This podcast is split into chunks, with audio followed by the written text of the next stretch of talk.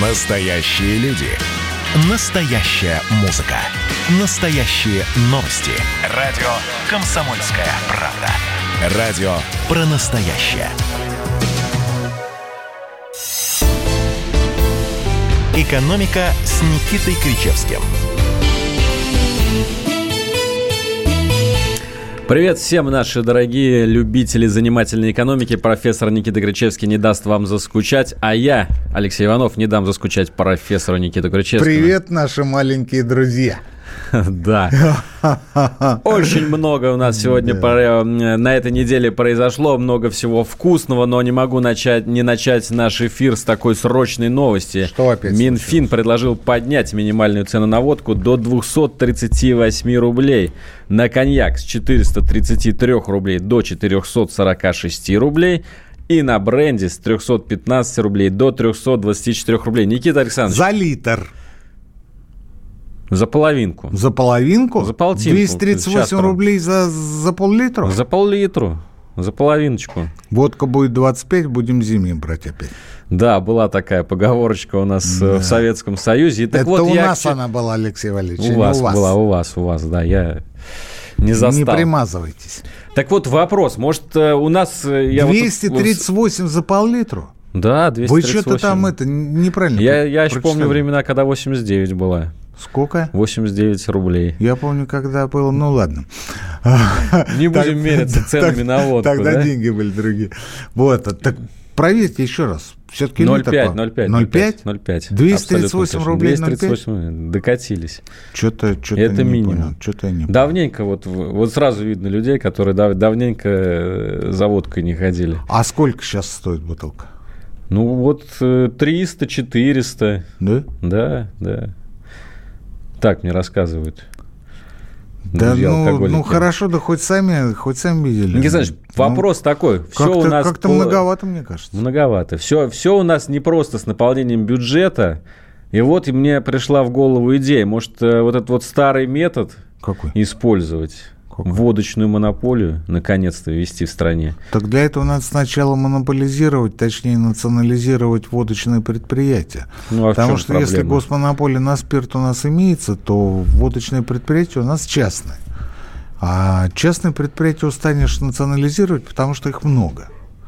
Плюс ко всему, а, коррупционная составляющая водочного бизнеса будет еще давать о себе знать очень долго, и здесь нужны очень жесткие меры – такие, например, как посадки, вплоть до пожизненного и прочее. Нас это не пугает. Причем посадки не только тех, кто нелегально производит, но и тех, кто крышует. А крышует у нас органы а, правопорядка. Ну, совершенно по нашему пугает. предположению. Вот конечно, не напугали да, сейчас ни По разу. нашему предположению.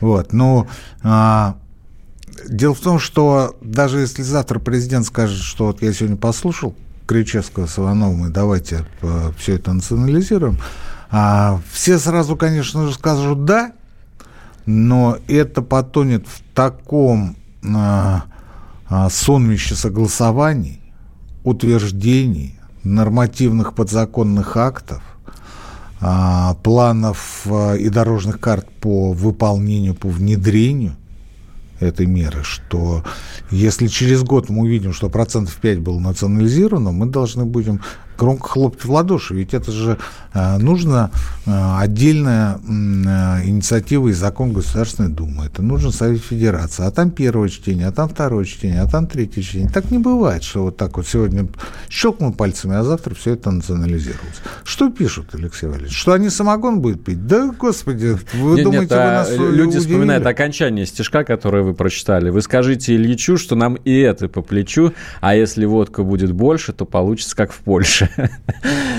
Но я не стал цитировать, потому что я же не поэт, я экономист. Ну, представляете, получится, как в Польше сейчас.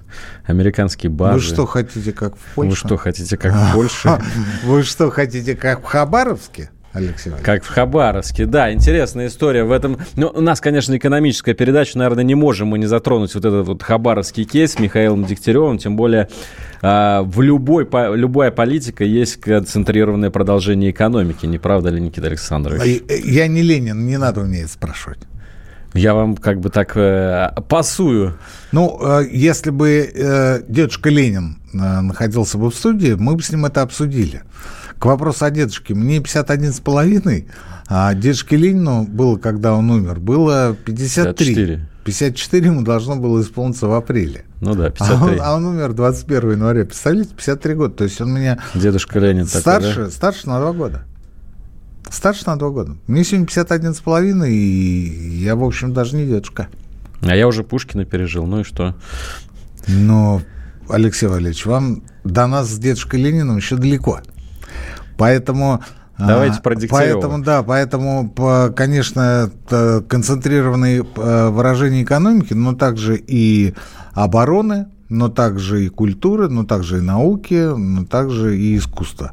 Все это концентрированное выражение. Я имею в виду политику. Поэтому говорить о том, что тут исключительно экономика, нельзя ни в коем случае. Тем более совершенно странно, что Ленин говорил ни с того ни с сего об экономике.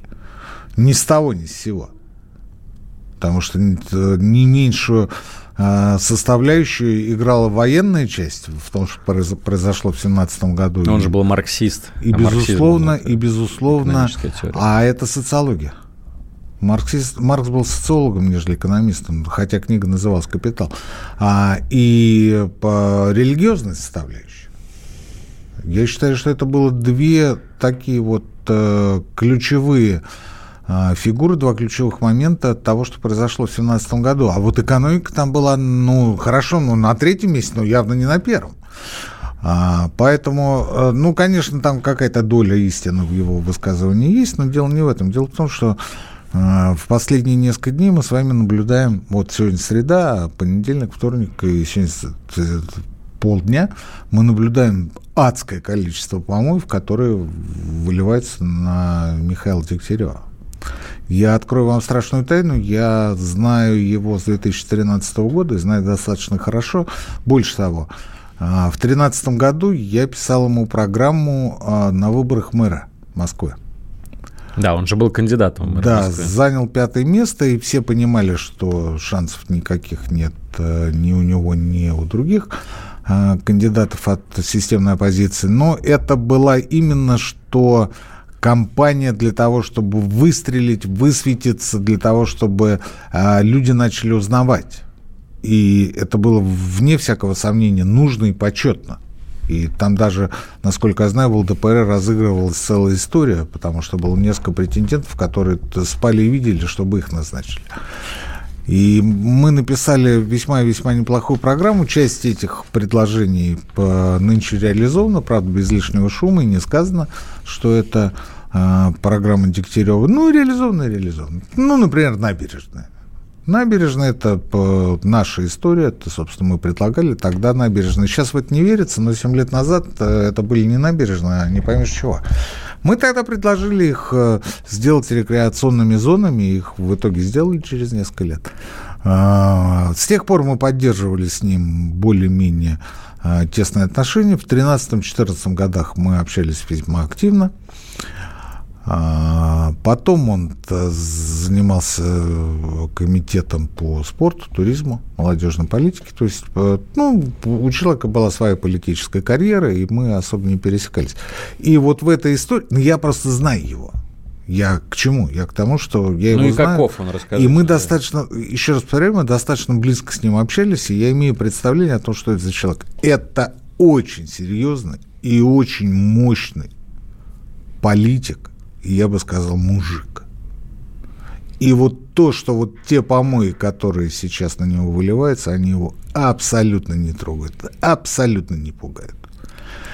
Больше того, а, то, как его встретили в Хабаровске, его не то чтобы раззадорило, нельзя так говорить, но ни в коей мере не смутило. А вот те многочисленные ролики, которые сегодня постят в сетях, где он там говорит об отмене доллара, о том, что он а, вешает на холодильник 5-долларовую купюру, о том, что он написал книжку и прочее, прочее, прочее, это, господа мои, эпатажность. Это, господа мои, хайп. Это то, на что вы клюете. Вы клюете и будете клевать. И это делалось и делается. Это вообще фирменный стиль ЛДПР если вы обратили внимание. это единственная партия, которая, а, ну, считайте, официально разрешено выпендриваться. Ну, практически официально. Этим они а, привлекают к себе внимание, в том числе и в первую очередь ваше внимание. Ваше внимание. И вы к ним в любом случае прислушиваетесь. И к Жириновскому вы прислушиваетесь. И к другим видным представителям партии, включая Дегтярева, вы прислушиваетесь. Сейчас это для вас посмешище, сейчас это для вас идиот, это осел, это кто угодно, как вы его называете. Но повторяю еще раз, это было сделано исключительно для эпатажности. И это не имеет ничего общего с тем, что Дегтярев представляет из себя на самом деле. Но дальше через несколько дней, в течение нескольких недель, недель вы услышите об инициативах, в том числе в части экономики, которые будет предлагать Дегтярев для Хабаровча. Вы ему снова пишете программу? Нет. Нет. А, и вы поймете, что это человек, который действительно сможет перевернуть ситуацию в Хабаровске. И он ее перевернет. И он сделает так, что люди поверят в него, люди поверят во власть, люди поймут, что Фургал это, конечно, хорошо, но оказывается, он собирался писать заявление об увольнении, и люди с мускулами, как сегодня сказал Жириновский, его опередили. И за Фургал это, собственно, и выходить-то, может быть, и не стоило. А вот что будет с Дегтяревым и что он может предложить, я вам предлагаю послушать после Алексея Валерьевича. После небольшой паузы, которая у нас э, через несколько секунд настанет, напомню, в эфире профессор Никита Гречевский и я, Алексей Иванов. Георгий Бофт.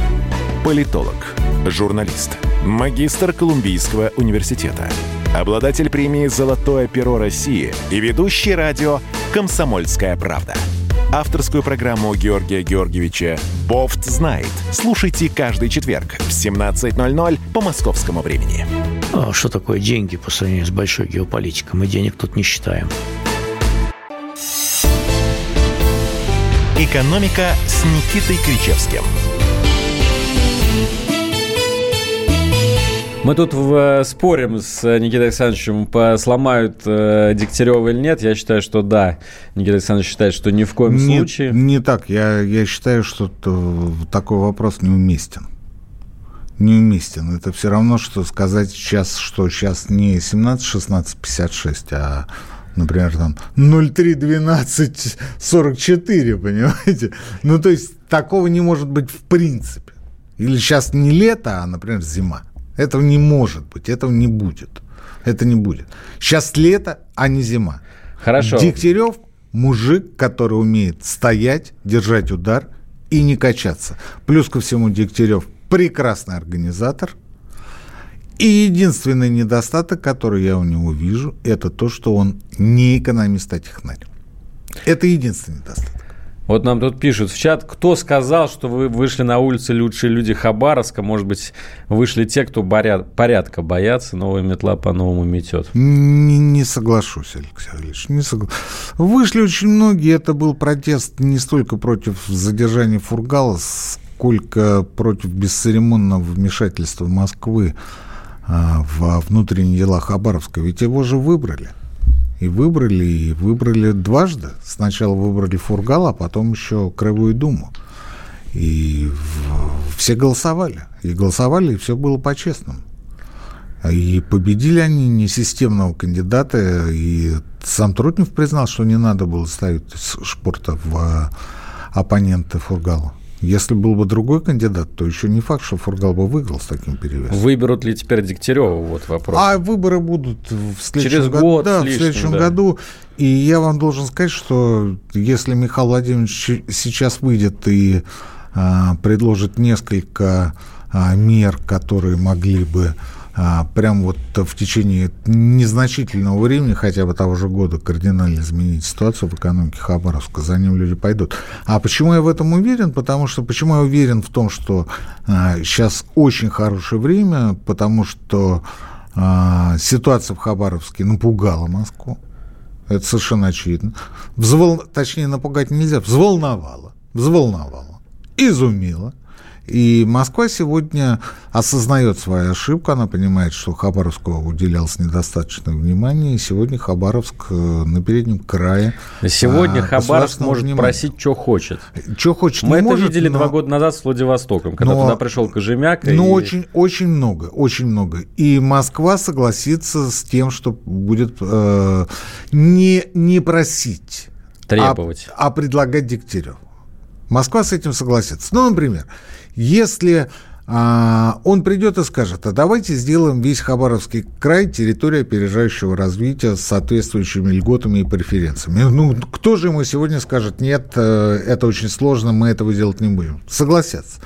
Дальше Дегтярев придет и скажет, а давайте а, а, мы будем э, финансировать э, строительство, например, инфраструктуры тех же автодорог или линий электропередач или ЖКХ а, за счет регионального бюджета, но мы будем выпускать региональные облигации, а ЦБ эти региональные облигации будет у нас выкупать. Или Минфин будет выкупать. Все-таки вы определенно пишете программу Дегтярева. Ни в коем случае. Я вам набрасываю варианты, которые могут быть. Кто скажет нет? Мне Дальше. кажется, территория Алексей это далеко от народа. Далеко. Да. Территория опережающего а развития это, да. это льготы, это пониженное налогообложение. Дальше. Здесь я... А, а, ну, вот то, что вот для меня на поверхности, то, то о чем мы говорим. Ипотека 2%, помните, мы с вами Дальневосточная ипотека. Дальневосточная да. ипотека. А почему на весь Хабаровский край ее не сделать, а? Алексей Валерьевич, Она... легко! Нет, нет, не на весь. Не на весь. А, программисты. 2,5-3,5% идут в федеральный бюджет или там куда-то идут, неважно.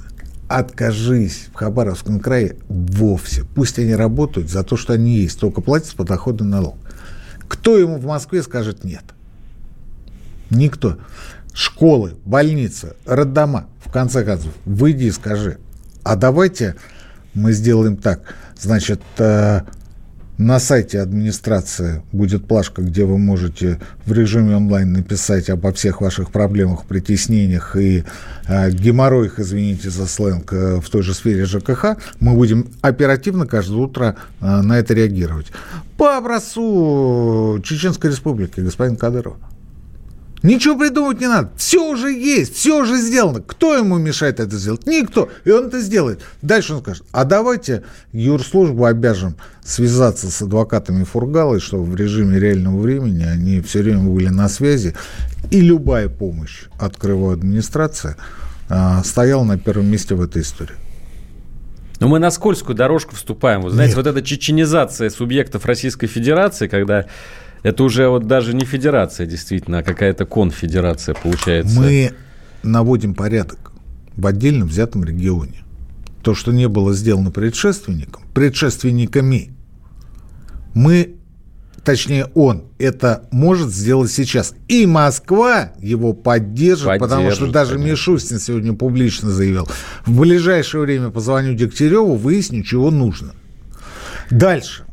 Смотрите выходит Дегтярев и говорит своему министру экономики, или кто там у него, а, свяжитесь с Hyundai, с Kia, да? пусть они в Комсомольске на Амуре поставят сборочное производство.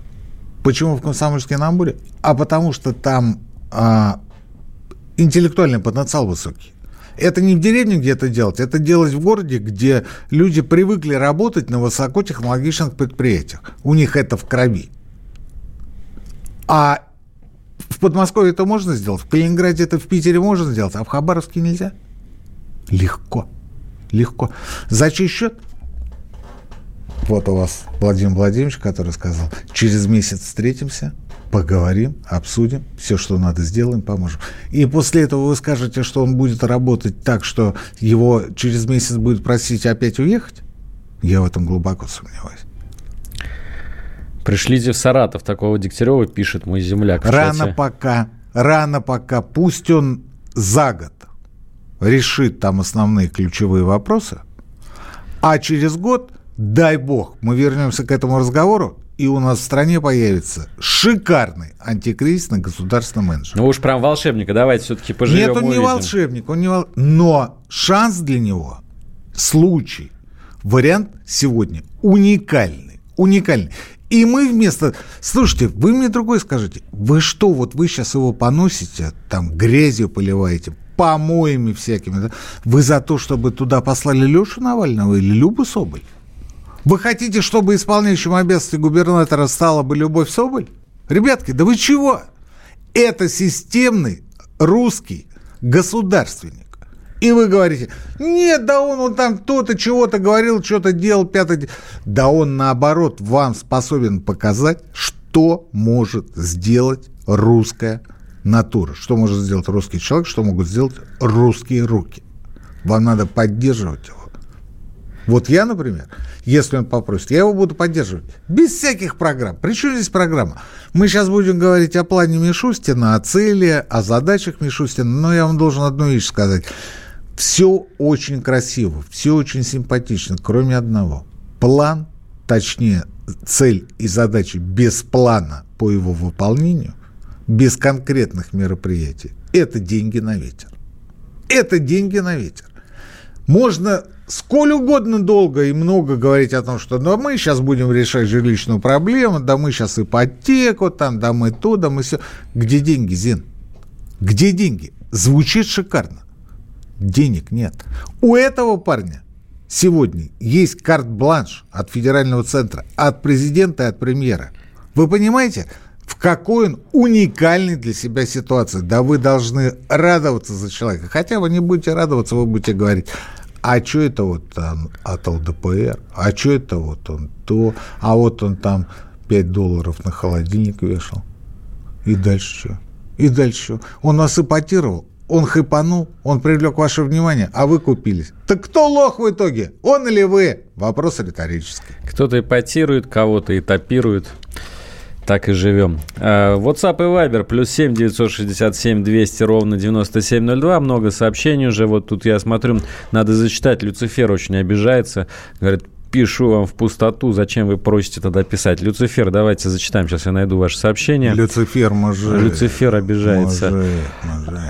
Э, Уважаемый Никита, вся, вся ваша экономика со звериным оскалом капитализма Да. нам не нужна. Нам Нет. нужен социалистический путь развития. Зачитал ваше сообщение Люцифер. Никита Александрович, как хотите, прокомментируйте, нет. Чего, чего? Ну, вот, говорит, оскал? не нужен нам звериный оскал капитализма. А что, а что Люцифер? Социали- А Люциферу что нужно? Социализм. Люцифер, вам сколько лет? Ну, видимо, 19, может быть. С половиной. Люцифер, но если вам 19, мне, конечно, сложно вам что-то говорить, но я очень хорошо помню те времена, когда в 80-х годах в стране реально нечего было жрать. И не потому, что социализм плохо работал, нет, не, не поэтому. И порядка не было, и э, основ э, рыночных отношений не было, много чего не было. Но сегодня мы научены горьким опытом, и Люцифер пройдет пару лет, и вы увидите, что ситуация в нашей стране меняется в лучшую сторону. Дайте пару лет. Почему пару лет? Я вам говорить не буду, иначе нашу программу закроют, а меня привлекут за экстремизм.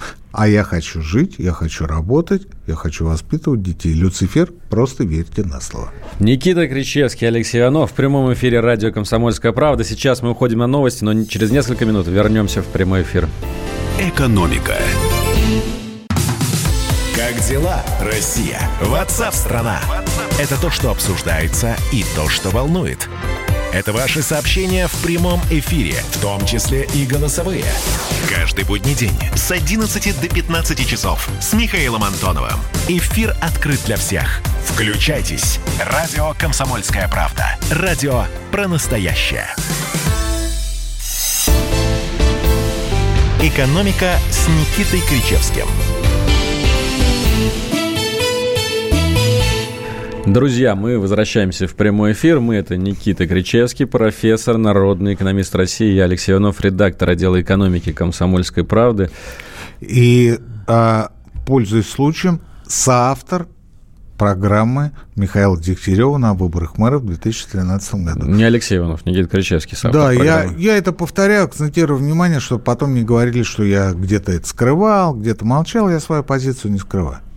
Не скрываю. Я с 2013 года отношусь к Дегтяреву с очень большим уважением и считаю, что у него большие перспективы. Давайте к другим новостям перейдем. На этой э, неделе меня вот такая новость зацепила. Минфин предлагает сократить расходы бюджета на 2021-2022 годы на 10%. По большому счету, это секвестр же, да, Никита Александрович? Вот это слово, По которое... По малому счету тоже. Мы почему-то боимся произносить его вслух. Какой это слово. вы хороший. Антискрепы читайте. Телеграм-канал Кричевского. Антискрепа. Ну, возможно. Ну что, ну возможно. ну что сразу, что, что подтвердить. Да, Никита Александрович, конечно, читаю. читаю. Конечно, читаю. Лучший канал по экономике. Мне Секвестр – это слово из 90-х. Это слово замазанная грязью 90-х, да. замазанная вот теми... Чубайс. А, Чубайсом, Чубайс. да, вот Чубайс. этими всеми сокращениями расходов, поэтому да. сейчас его стараются да. не произносить. Но вот оно пришло. Не стараются, а его не произносят. Не произносят. Ну, мы Но это знаем. Как, как взрыв газа – это хлопок. Вот так же вот секвестр – это сокращение Выпал расходов. из окна. Там, Выпал, не выбросился, а… Выпал из окна. Да. Упал. Так получилось. Фу, как-то мы сегодня с вами как-то мы сегодня с вами. Так вот, как да. мы э, докатились до жизни такой, что у нас в 2020 году э, впервые там после 90 какого-нибудь восьмого года снова секвестр. Ну, я не вижу ничего необычного. Мы, пока вы там где-то шастали, неделю назад, Алексей Валерьевич, мы Был грех, с да. Валентином Алфимовым об этом говорили, и а, я, я говорил о том, что есть несколько вариантов а, по а, исправлению той ситуации. Ну, те, которые на поверхности, те, которые будут применены. Вот на 99% утверждения будут а, применяться а, для того, чтобы выправить ситуацию с бюджетом. Бюджет, напомню, это 20% экономики, 80% это не бюджет. Но почему-то все считают, что экономика России зависит исключительно от бюджета. Ошибаетесь, ошибаетесь. Но раз уж мы хотим говорить о 20%, welcome. Welcome. Что можно сделать в ситуации, когда у вас э, доходы катастрофически падают, а расходы как были, так и остались, а то и стали больше? Первое – это, конечно, сокращение расходов. Ну, или второе, или третье. По сути, равнозначно с тем, что я буду говорить дальше. А, сокращение расходов. То есть тот самый секвестр. Вот на 10%, 20 лет назад, Люцифер, привет тебе, мужик. 20, не 20, 25 где-то лет назад господин Чубайс высказывался, у нас будет секвестр расходов бюджета на 10%. Ну и все такие, ну да, у нас секвестр, и все говорят, секвестр, секвестр, секвестр. Вот это мы сейчас наблюдаем. Сокращение оборонных расходов на 5%, а, отложенная индексация зарплат чиновников, что для меня вообще был шок, как можно людям, государевым людям откладывать индексацию. Вы хотите, чтобы работали с огоньком или спустя рукава? Так делайте выбор. Сокращайте какие-то другие статьи расходов, но явно не зарплаты людей. А, следующий эпизод. Что, почему у нас упало? Ну, налогов стало меньше. Окей. А еще что? Нефть снизилась. Но нефть снизилась не только потому, что цена упала, а потому что мы искусственно вынуждены ограничить добычу. Не экспорт, но добычу. Я об этом не устаю повторять. Добычу. Из того, что по соглашению ПЕК плюс мы добываем, а, значительную часть мы потребляем внутри страны. Мы не Саудовская Аравия, у нас страна северная, плюс ко всему у нас много автомобилей, вообще все, что связано с э, топливно-энергетическим комплексом, да с той же нефтехимией. А остаток мы экспортируем. Этого остатка явно недостаточно. А, свидетельствуем чему? А, значительное превышение а, цены Юрлс над брендом все последние недели. Это связано с дефицитом Юрлс на европейском рынке. А, поскольку валюта приходит меньше, а «Газпром» у нас вообще проявляет чудеса деловой хватки, в кавычках, конечно, при себестоимости, как считает Фич, в 105 долларов за тысячу кубов, он вынужден продавать газ по 94. Ну, «Зенит» чемпион, мы с вами это понимаем, говорю это с иронией, естественно. А, тем не менее, тем не менее. а валюта поступает меньше. А тут еще авария в Норильске, тут еще и с металлами беда наступает. А, что в этой ситуации делать? Валюты меньше, а доходы запланированы в прежнем объеме. Девальвировать рубль. Девальвировать рубль. То, что сейчас не происходит девальвация, не значит, что ее не будет происходить через месяц. Больше того, то, что сейчас откладывается, это очень и очень плохо, потому что это можно было делать сегодня и постепенно, плавно, аккуратно, а в нашей традиции делать это быстро, резко и обвально, как это было крайний раз в 2014 году. Хорошо, последний. Но я полагаю, что предпоследний. А, да, дальше. Инфляция. Инфляция. Почему инфляция выгодна бюджету? Потому что в бюджете заложены фиксированные траты, а налогов поступает несколько больше. Ну, выручки больше, и налогов с нее больше. Поэтому инфляция также выгодна бюджету. Что бы нам ни говорили наши всезнающие, гениальные, вне всякого сомнения, чиновники. Они говорили, да нет, Кричевский это все гонит. Но, тем не менее, инфляция у нас и не думает снижаться. Больше того, официально она как бы замерла, а на самом-то деле она растет. И растет темпами кратно выше, нежели чем нам говорят по телевизору. Ну и, а, естественно, здесь же можно говорить об увеличении госдолга, но увеличение госдолга – это история, против которой мы восставали с Алексеем Валерьевичем весной этого года, история, которая затухла, потому что Минфин и рад бы увеличить госдолг, но никто не берет. А после того, как послезавтра ЦБ в очередной раз снизит ставку, там еще и доходность упадет. Следовательно, у иностранцев, например, да даже у липовых иностранцев не будет никакого стимула вкладывать а, свои кровные доллары, заработанные, точнее, уворованные у страны потом и кровью в наши гособлигации. Почему? Потому что доходность будет, ну, хорошо, ну, не 5% годовых, ну, а там 4,5%. Ну, это даже не смешно. В Америке можно заработать, вложив гособлигации, ну, хорошо, 2% годовых. А у нас еще и непонятная ситуация с рублем. Поэтому э, история с увеличением госдолга, что в валюте, что в рублях, весьма и весьма э, сегодня плачевная. Поэтому остается у нас в основном три фактора. Первый фактор – это тот самый секвестр или сокращение расходов. Второй фактор – это девальвация, она тоже, вне всякого сомнения, будет. Третий фактор – это инфляция. Что там еще можно предложить в этой истории, я не знаю. А, э, конфисковывать накопление граждан, а какой в этом смысл? Ну, конфискуем. И потом это против Может, потратим заначку все-таки в конце концов? По Хотя поводу, бы По поводу ФНБ. ФНБ, насколько я себе представляю, это НЗ а, лично Владимира Путина. То есть это Здравствуйте, так, приехали. Такой, такой, ну, это, естественно, его не собственность, не собственность, но это, ну, как вот раньше говорили, личная гвардия. То есть когда уже совсем все плохо, вот тогда пойдет фонд национального благосостояния. Сейчас мы далеко не на той точке, где нужно задействовать средства ФНБ. У нас есть резервы, у нас есть депозиты, у нас есть остатки э, на бюджетных счетах. Э, иными словами, сегодня есть о чем говорить. Это то, что лежит на поверхности, и то, что будет сделано. Но мы с Алексеем Валерьевичем всю дорогу вам говорим о том, что пути исправления ситуации не в секвестре и не в девальвации, а в том, чтобы начать с восстановления доверия между государством и обществом. Начать с того, что вспомнить о том, что есть такая штука, она очень коварная, под названием социальная справедливость. Причем это процесс, это э, способ, это метод, но это ни в коем случае не цель.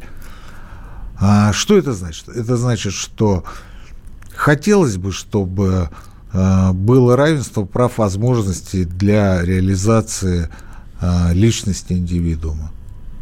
Предметно конкретно увеличение бюджетных мест, например, в вузах. Резко причем, существенное. Да? А, снижение а, предоставления платных услуг, восстановление медицины в том виде, в котором она была до оптимизации. Это введение прогрессивной шкалы подоходного.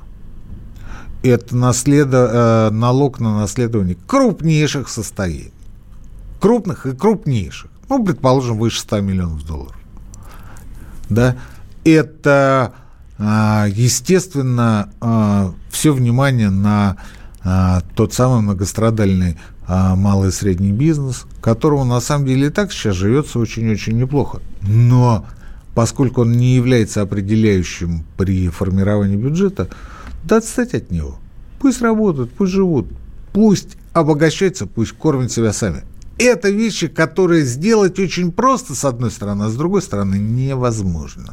И поэтому мы будем идти по первым трем дорожкам. Алексей Валерьевич. Все-таки есть что-то у вас от социалиста, Никита Александрович, вот когда вы говорите так. От корпоративного социалиста это великая трансформация Карла Палани. Там первая часть – это федеральные монополии государственные, вторая – городские, а третья – это частные. Друзья, никуда не переключайтесь, у нас еще одна пауза. Через несколько минут мы снова в прямом эфире. Экономика.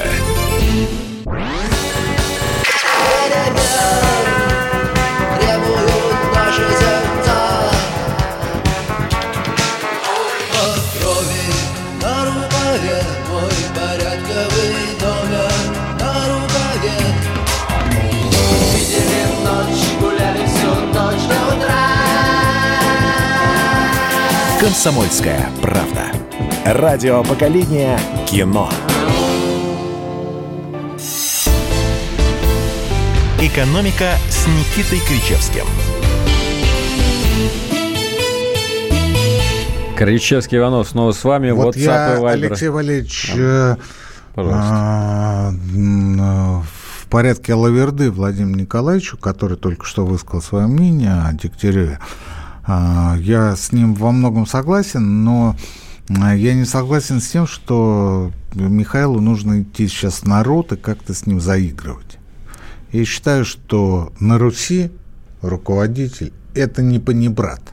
Это не тот, с кем можно посидеть на заваленке и потрепаться, полузгав семечки под пивко.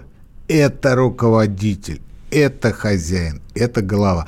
Если хотите, это даже князь. Это не барин, это не помещик, это не бездельник, это не сатрап. Но это человек, с которым должна быть дистанция. Миша это очень хорошо понимает. Дистанция должна быть. А в народ ходить, безусловно, надо. И общаться с людьми, безусловно, надо. Но соблюдая при этом дистанцию. Потому что в противном случае а сначала один раз по плечу похлопают, потом второй раз, а на третий раз уже слушать не будут. Страна у нас такая, менталитет. Алексей Валерьевич, мы с вами всю дорогу говорим о менталитете. Не потому, что нам чуждо европейские ценности, мы их не принимаем, да потому что мы себя так ведем. И это видно во всем. Это было видно и в Советском Союзе, это было видно и в начале. И потому что экономика России. это на 50%. Психология психология. А в нашем случае, в случае России, еще больше. Давайте еще одну тему обсудим. Мы вот как-то за, за всеми этими Люцифер хабаровскими... чего там, нормально? Лю, Люцифер, кстати, пишет. Что пишет Давайте, Люцифер? ладно, зачитай Люцифер. Люцифер, Люцифер оппонирует. Братан. Оппонирует. Да, да, да.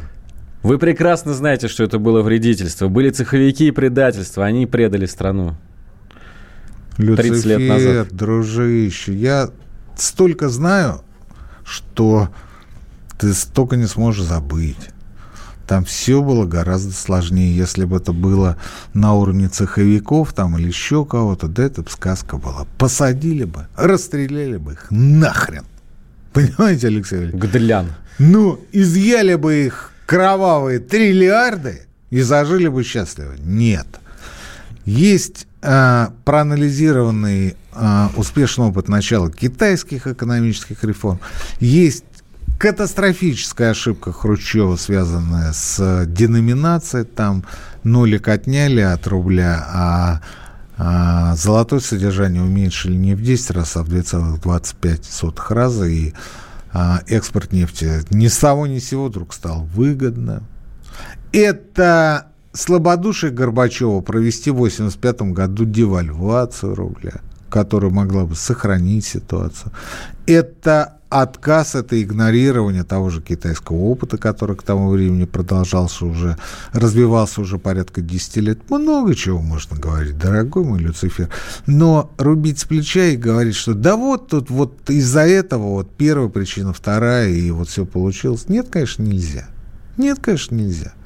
И начинать надо, ну, явно не с Горбачева. А я считаю, что могильщиком СССР был не Горбачев, и даже не дедушка Брежнев, а Никита Сергеевич Хрущев. Это он заложил ту мину замедленного действия, которая должна была взорваться еще в 70-х. И если бы не а, нефтяной взлет 73-85 годов, взорвалась бы. Но эти 12 лет позволили нам протянуть еще какое-то время и даже построить БАМ, я не побоюсь этого слова, и масса других предприятий. Понимаете, Люцифер? Спросите меня, за счет каких денег был построен БАМ? И я вам скажу, мужик, за счет нефтедолларов. И Олимпиада была проведена за счет нефтедолларов. Москва-80, плачущий Мишка и тети, которые сидят и рыдают на трибунах. Но это было давно, Люцифер. А сейчас у нас Алексей Валерьевич ведущий. Он моложе. За ним будущее. Не за нами. Красиво подвели. Михаил Мишустин сегодня выступал с первым отчетом по, в своей, собственно, новой должности перед Государственной Думой. Не знаю, уж слушали вы его или нет, э, Никита Александрович, но э, говорил он, в общем-то, все те же вещи, которые мы уже да, знали. Вот, например, борьбу с бедностью объявил первостепенной задачей Кабинета министров. Э, предложил создать систему одного окна по предоставлению услуг малому бизнесу. Главная цель работы правительства – повышение качества жизни каждого человека. Вам не кажется, что это вот все как-то слишком банально и неконкретно? Кажется. Ну, что тут говорить, кажется.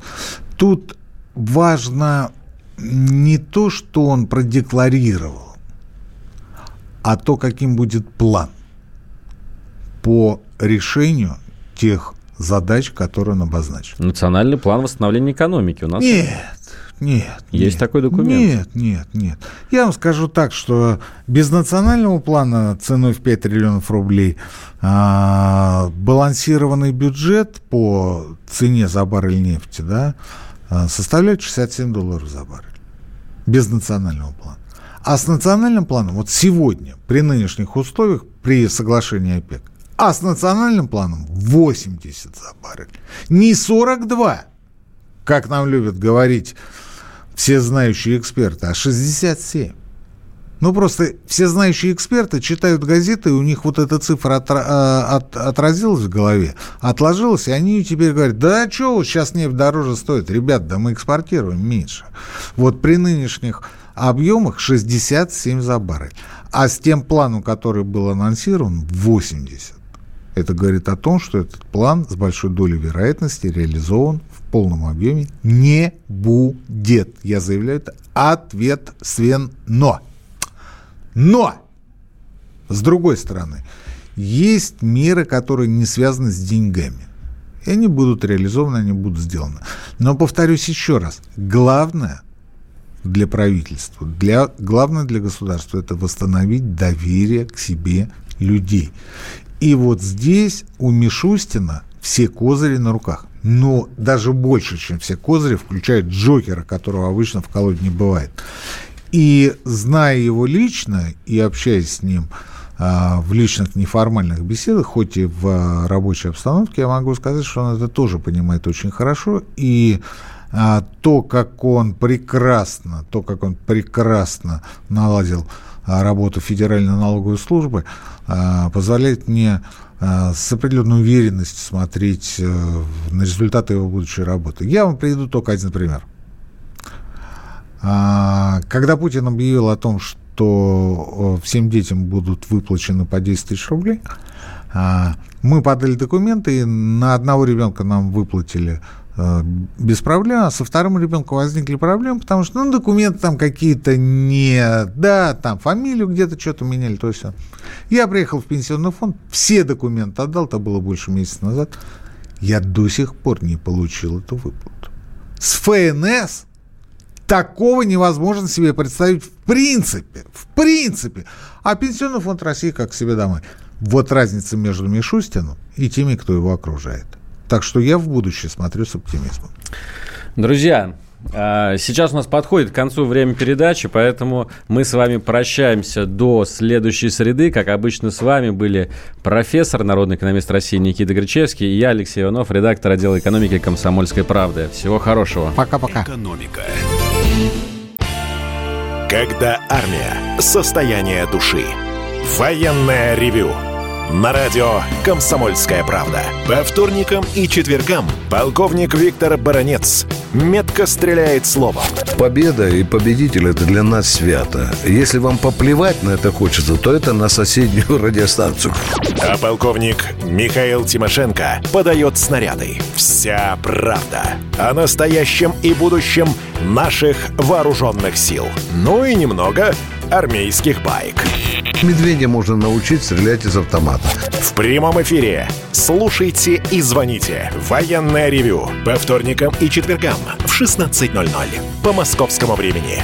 Никто не уйдет без ответа.